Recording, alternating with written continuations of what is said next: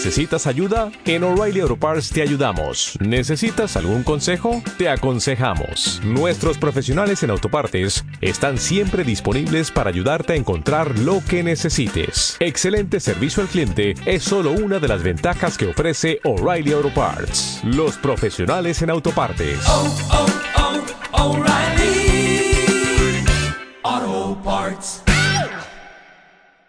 El Instituto Mexicano de la Radio presenta Hablemos en plural, donde todas las voces tienen cabida para reflexionar con una perspectiva de inclusión sobre distintos temas que involucran a mujeres y hombres.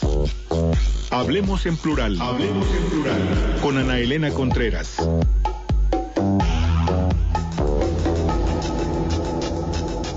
Síguenos por Facebook, Hablemos en Plural, y Twitter, arroba Hablemos Plural.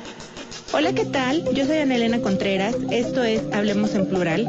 El día de hoy tenemos a un par de invitadas que nos van a venir a contar sus experiencias. Vamos a hablar de la situación de las mujeres que viven en calle o el término correcto que es en situación de calle. Nos acompaña hoy Angélica Iniesta y también Rubí Motas Ramos. Vienen ellas de la organización étnica. Bienvenidas a las dos. Muchísimas gracias por estar aquí.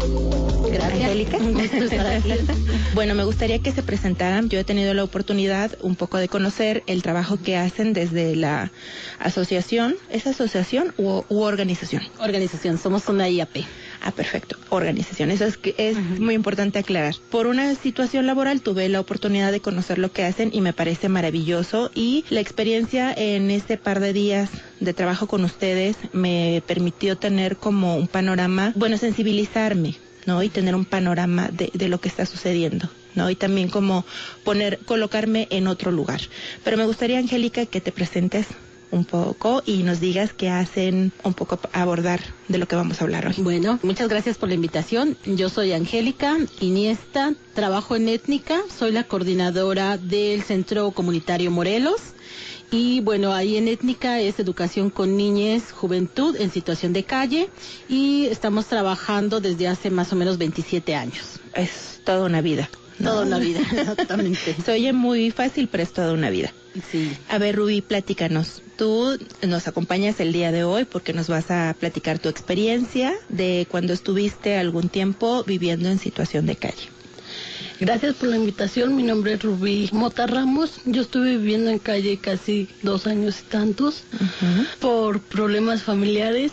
Claro. Y la verdad es que vivir en calle no es algo bonito, ¿no? Más como nosotros las mujeres pasamos muchas cosas, tanto como parte de chavos de la calle, tanto como los policías que son un poco violentos. Ajá, entonces yo pues viví en calle, tuve que abandonar a mi hijo o dejarlo encargado, así se dice, por el problema que tuve. Yo no quería que mi hijo estuviera conmigo en la calle Claro. viviendo lo mismo que yo.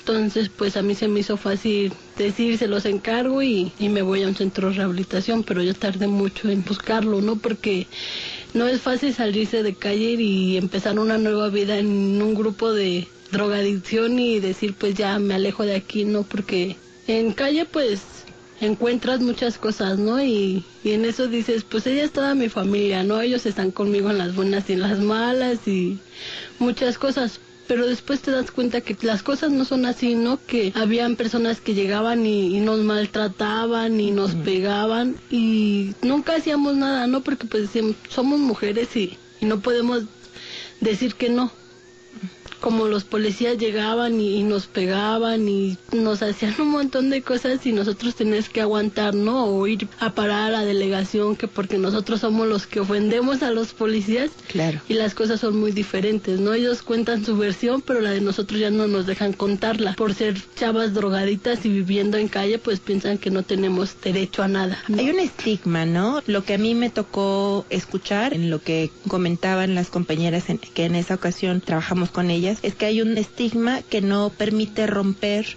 el círculo de violencia. Eso es como muy complicado porque justamente la mayoría de las personas suelen pensar que estar en calle es porque te gusta, es porque te Porque gusta hay libertades. porque hay libertades, porque es muy fácil, No. ¿no? Y lo que no se hace visible es que estar en calle, tanto viviendo como trabajando, tiene que ver con una cuestión de exclusión, con una falta de oportunidades, con que a veces pareciera que no hay opciones para poder dejar ese espacio. Y entonces no es tan padre ni tan bonito estar ahí, ¿no? Particularmente para las mujeres que tienen niños, niñas, es muy complicado porque no hay un espacio digno que les permita dar la opción de salir y dejarlo, ¿no? Claro. Y sobre todo que están constantemente expuestas, ¿no? O sea, expuestas a violencia física, a violencia sexual, ¿no? Y ni decir la violencia este verbal y psicológica, ¿no? Es como el pan de todos los días. ¿No? Coméntame, ¿tú recurres a étnica para mm, trabajar? Porque yo vi espacios de, de trabajo ahí, desde alfabetización, que me parece maravilloso, ¿no? Porque también eh, el sistema no permite que tengan acceso a la educación, ¿no? E- Era un tema recurrente por la cuestión de papeles. Sí, Entonces- mira, igual y te explico un poco lo que hacemos en. Étnica. En Étnica somos una institución que defendemos y promovemos los derechos humanos de la niñez y juventud en situación de calle. ¿Para qué? Para generar actividades dignas fuera de la calle. Entonces, a partir de esto tenemos tres centros de atención, uno en la colonia Morelos, uno en la colonia Jusco y otro en Xochimilco y trabajamos con niños que estén, niños, niñas y adolescentes que estén en riesgo de trabajar en la calle o en el espacio público, aquellos que ya son trabajadores en el espacio público y el otro perfil son aquellos jóvenes o adolescentes que están en riesgo de salir a la calle, porque los padres han vivido un proceso de calle, porque han trabajado en la calle, y aquellos adolescentes y jóvenes que ya viven directamente en la calle. Entonces, a partir de ahí en el centro desarrollamos diversas actividades y programas para dar atención que tiene que ver con ciertos ámbitos fundamentales, que es la educación, la salud, eh, la construcción de relaciones libres de violencia y la construcción de ciudadanía. Entonces, a partir de ahí es que hacemos todo un trabajo desde ir a los puntos donde pernotan o donde están viviendo los niños, tanto trabajadores, los adolescentes o los que viven en la calle, y directamente en los centros de atención, que son centros de día. Muy bien, está súper bueno que nos aclares porque yo conocí como un fragmento y me tocó trabajar justamente con mujeres y, y pues bueno, me tocó la experiencia de platicar con chicas que tenían hijos y que en un afán de la sociedad de, de, de componer todo, ¿no? Separan a las madres de sus hijos. No, este, no sé cuál fue eh, tu caso, Rubí, pero si nos puedes platicar cómo fue tu experiencia de este motivo de separación con, con tu bebé.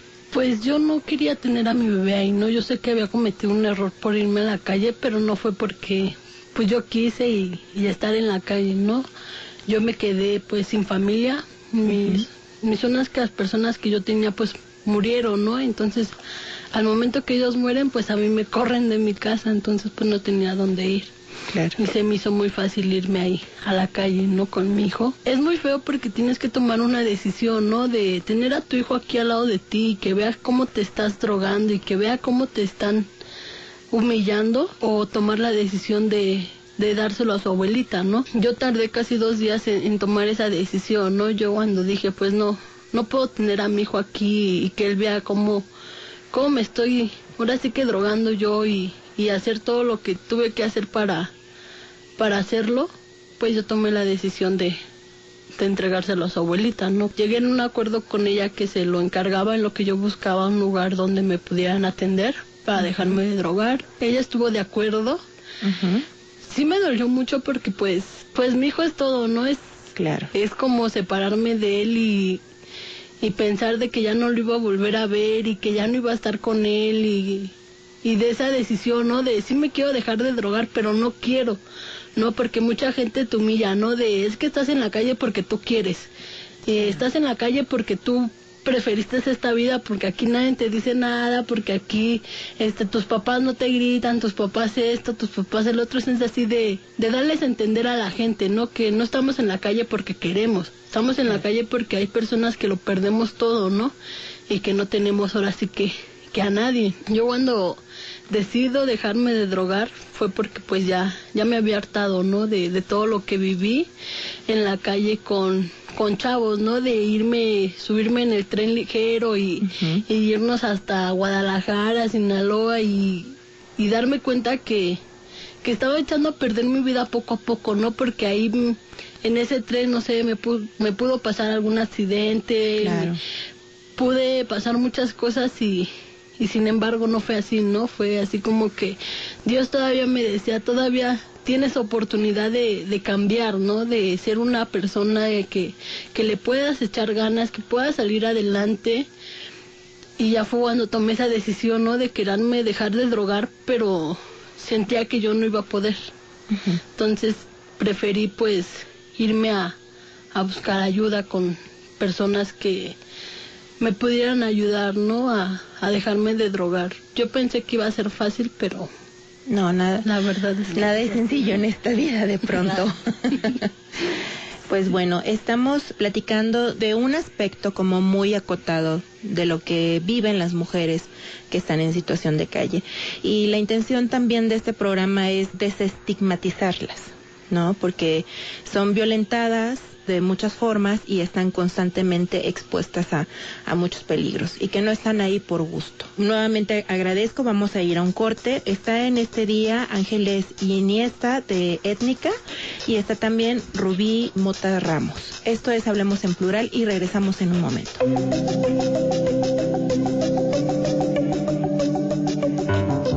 Estás escuchando Hablemos en Plural con Ana Elena Contreras. Hablemos en Plural. Después del corte regresamos.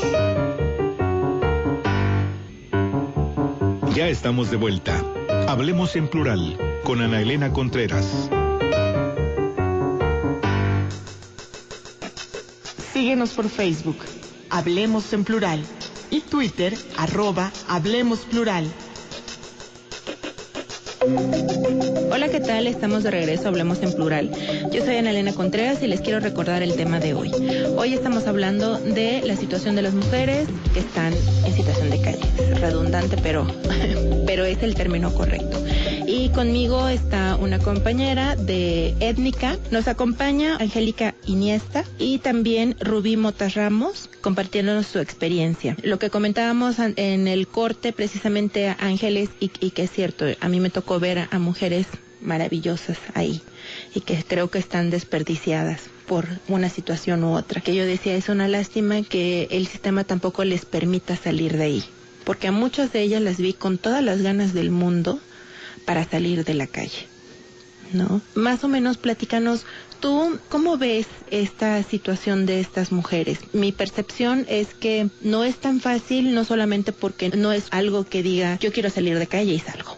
¿No? no, no es como por arte de magia. Y que hay muchos factores que influyen en que se les vayan cerrando las puertas, ¿no? O sea, hay factores que hacen que permanezcan ahí en la calle. Pero tú que tienes ya como el trabajo ahí diario y el tono de lo que sucede, me gustaría que nos platicaras qué es lo que en tu experiencia se dificulta más para que las mujeres salgan de ahí. Primero sí me gustaría como poner también en la mesa estas dos situaciones, ¿no? Por un lado, hay mujeres que trabajan en la calle porque tienen una familia, tienen un hogar y el trabajar en el espacio público es la única forma de obtener un ingreso para dar de comer, pagar la escuela y dar todo lo mínimo necesario para que la familia sobreviva. Y estas mujeres son también violentadas porque la policía les quita su mercancía, porque no hay lugares, porque los líderes no quieren que trabajen ahí, porque son mujeres y pareciera muy fácil poder abusar de distintas formas de ellas, Claro. ¿no? Y está la otra parte más radical que son aquellas mujeres que viven directamente en la calle. ¿no? Que ya sea que sean solteras o que tengan hijos o hijas, es muy complicado porque para estar en calle tienes que pagar un precio muy alto siendo mujer. Claro. Tienes que pagar por algunos favores. La policía, por ejemplo, no solo te puedes extorsionar de forma económica, sino también pedirte algún favor sexual, ¿no? Puedes ser insultada por tu pareja, eso- por la eso es comunidad. violación. Sí, por O sea, supuesto, ¿no? eh, Pero no, es, no es solamente extorsión, sino que es violación. Y hay que ponerle esas palabras para poner las alertas ahí. Claro, ¿no? También si en calle no tienes una pareja que aparentemente te proteja, que a veces no resulta, bueno, pues también puedes ser violentada por los demás hombres, ¿no? Entonces es complicado. Y teniendo hijos eh, se vuelve todavía más complejo porque pareciera que es lo que decimos, ¿no? Que es muy fácil que por los hijos te tienes que salir.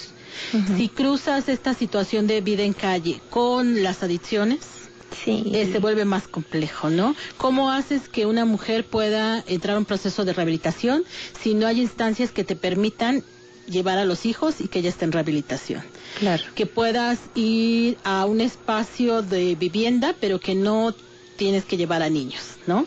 Sí, no es. Entonces es complicado. No queremos ni promover ni prohibir, porque nosotros no somos quien, pero la calle no es un espacio para nadie, pero menos para niños y niñas Claro. pero también tiene que haber opciones dignas a donde estos Claro. niños y niñas estén mientras la mujer se rehabilita o genera las condiciones. ¿No?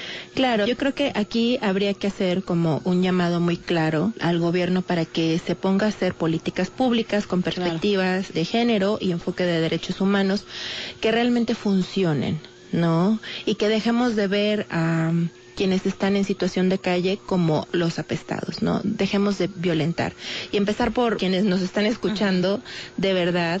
Yo trabajé en un lugar donde estábamos rodeadas de población en situación de calle y vi después con otros ojos, ¿no? La manera en que nos acercamos a las chavas y a los chavos, ¿no? Somos muy violentos de manera como casi instintiva. Y eso no quiere decir que, que porque sea de manera instintiva esté perdonado o esté permitido. No, sí estamos cargadísimos de prejuicios y creo que salir de ahí no es nada sencillo.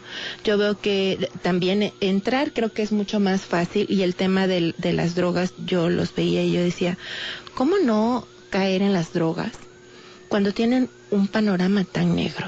¿No? Porque luego decimos, ay sí, pero se drogan. O sea, pero hay que preguntar por qué se drogan, ¿no? O sea, no, no es porque es lo más chido, sino porque de verdad, o sea, es una situación súper dura.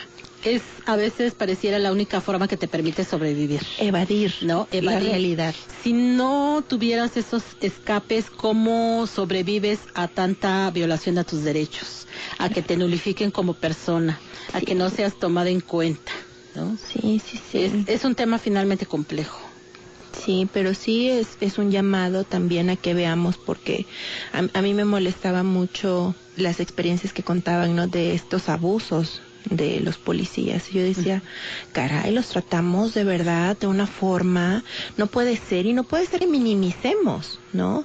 Porque no, no porque se trata de población en situación de calle quiere decir que no tiene derechos. Claro. ¿No? O sea, los derechos ahí están y eso hay que tenerlo como súper claro que todos tenemos esos derechos y cualquier violación, sin importar que seas, ah, porque había, había una clasificación en la gente de casa, ¿no? Y que de esa gente de casa somos nosotros, ¿no? Y la gente en situación de calle. Entonces, todos tenemos los mismos derechos, ¿no? Sí, yo creo que hay que recordar que los derechos humanos son universales. Claro. y son inherentes para cualquier persona. Claro. O sea, todo mundo tenemos derechos viviendo en calle, en casas, en campo, no importa. Y eso es lo que a veces se nos olvida. Sí, por supuesto. Yo de verdad, eh, Rubí, hacer un reconocimiento amplio a esta labor de tener ya más de dos años sin consumir. Felicidades y aparte ya recuperaste a tu bebé. O sea, en serio, quiero hacer énfasis, vaya, y también resaltar el trabajo de étnica yo vi y no es sencillo trabajar con población en situación de calle. Y, y no es sencillo hacer tanto con un sistema que no nos, no, no da las herramientas para hacerlo, ¿no? Porque yo veo que también están de pronto como un poco limitados. Es muy complejo. Rubí ahorita comentará cómo es que recupera a su hijo, pero también algo que es importante es qué pasa con nuestro sistema legal cuando hay algún tema de búsqueda de custodia, ¿no? Para las mujeres. Porque en este caso Rubí quería recuperar a su hijo, la señora no lo tenía registrado, obviamente está registrado legalmente a nombre de Rubí, pero Ministerio Público tardó más de un año para barbaridad. poder al final no hacer nada. Y el niño se recuperó por otras instancias que nos comentará Rubí y no a través de la acción legal. ¿no? Entonces, y de un procedimiento que le compete directamente a las- nuestras autoridades. Claro. ¿no? Entonces hay Y una como este omisión. caso hay muchos, a las mujeres se les pone la etiqueta de que entonces no son dignas de tener a los hijos o hijas porque no son capaces y porque no se valora el esfuerzo. Una de las cosas que cuestionaban con Rubí es porque eres adicta y seguramente lo vas a hacer. Vale. Sí, fue adicta y corre el riesgo, pero como cualquier otra persona. Claro. Hay que valorar el esfuerzo invaluable que hizo ella para poderse recuperar. No, sí, es, es de verdad eh, para, para resaltar. Rubí, platícanos. Yo cuando salí del grupo de rehabilitación quise hablar con la abuelita de mi hijo para decirle, ¿no? Que ya, ya me podía dejar de drogar, ya no me estaba drogando, ya estaba bien, pero ella reaccionó de una manera mal, que no me lo quiso entregar en esos momentos.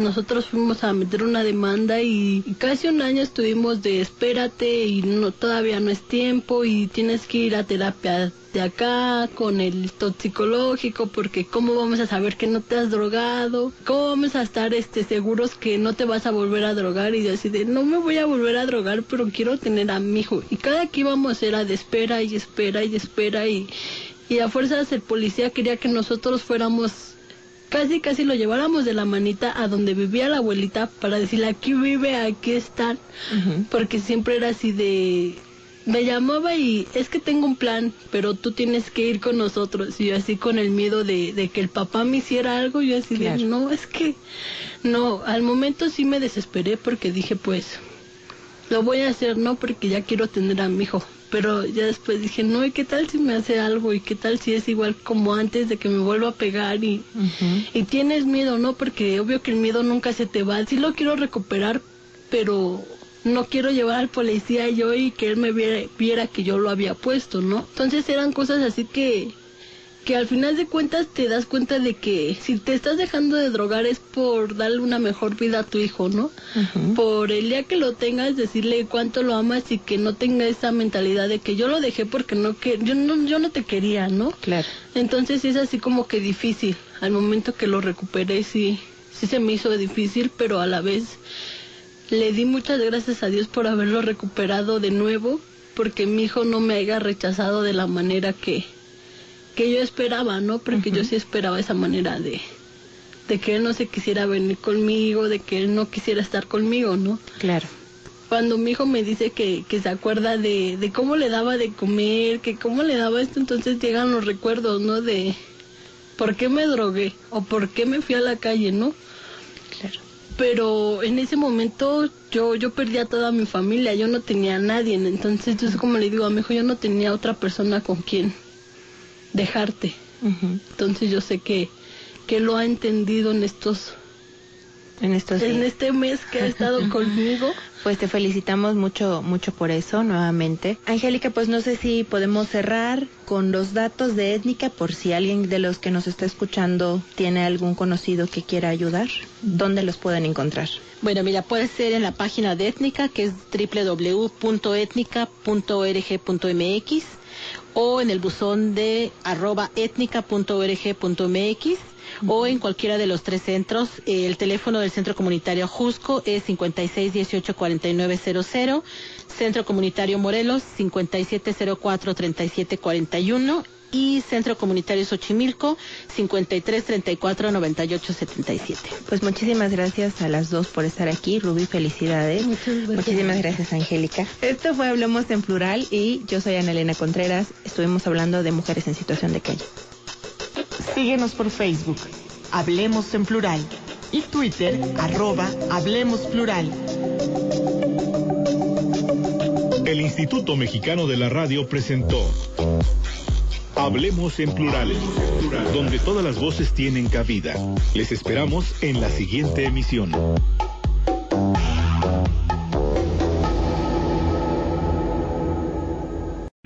O'Reilly Auto Parts puede ayudarte a encontrar un taller mecánico cerca de ti. Para más información, llama a tu tienda O'Reilly Auto Parts o visita oreillyauto.com. O'Reilly